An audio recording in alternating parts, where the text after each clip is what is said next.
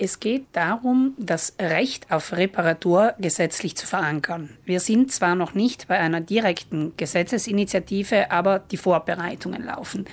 Grund dafür ist, dass 77 Prozent aller EU-Bürger und Bürgerinnen eigentlich dafür sind, langlebige Produkte zu haben, Produkte, die man auch reparieren kann und Produkte, die man nicht sofort wegwerfen muss, wenn ein kleiner Defekt auftritt.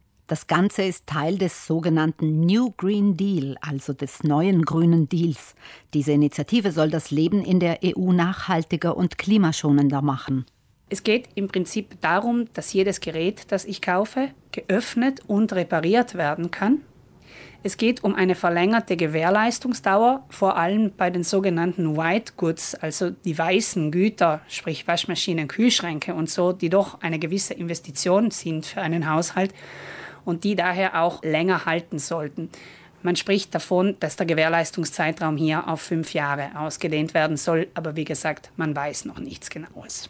Ebenso wenig steht fest, wie das dann in der Praxis umgesetzt wird, aber es gibt schon jetzt gute Modelle. Zum Beispiel zahlt Österreich als erstes Land in Europa seit kurzem einen Reparaturbonus an Privatpersonen aus, der die Hälfte der Reparaturkosten deckt.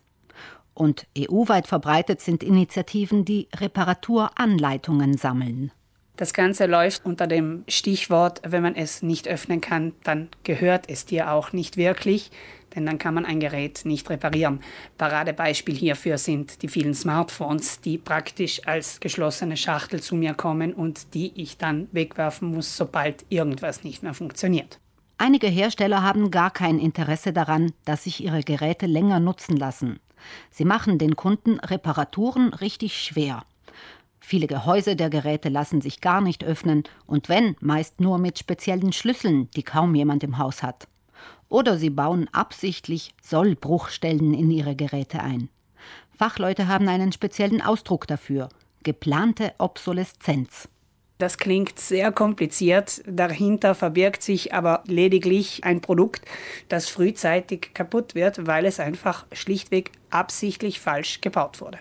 Diese Strategie des Konstruierens von Produkten mit begrenzter Lebensdauer, damit Kunden diese durch Neukauf ersetzen müssen, zielt darauf ab, langfristig das Absatzvolumen zu erhöhen, indem die Zeit zwischen wiederholten Käufen verkürzt wird.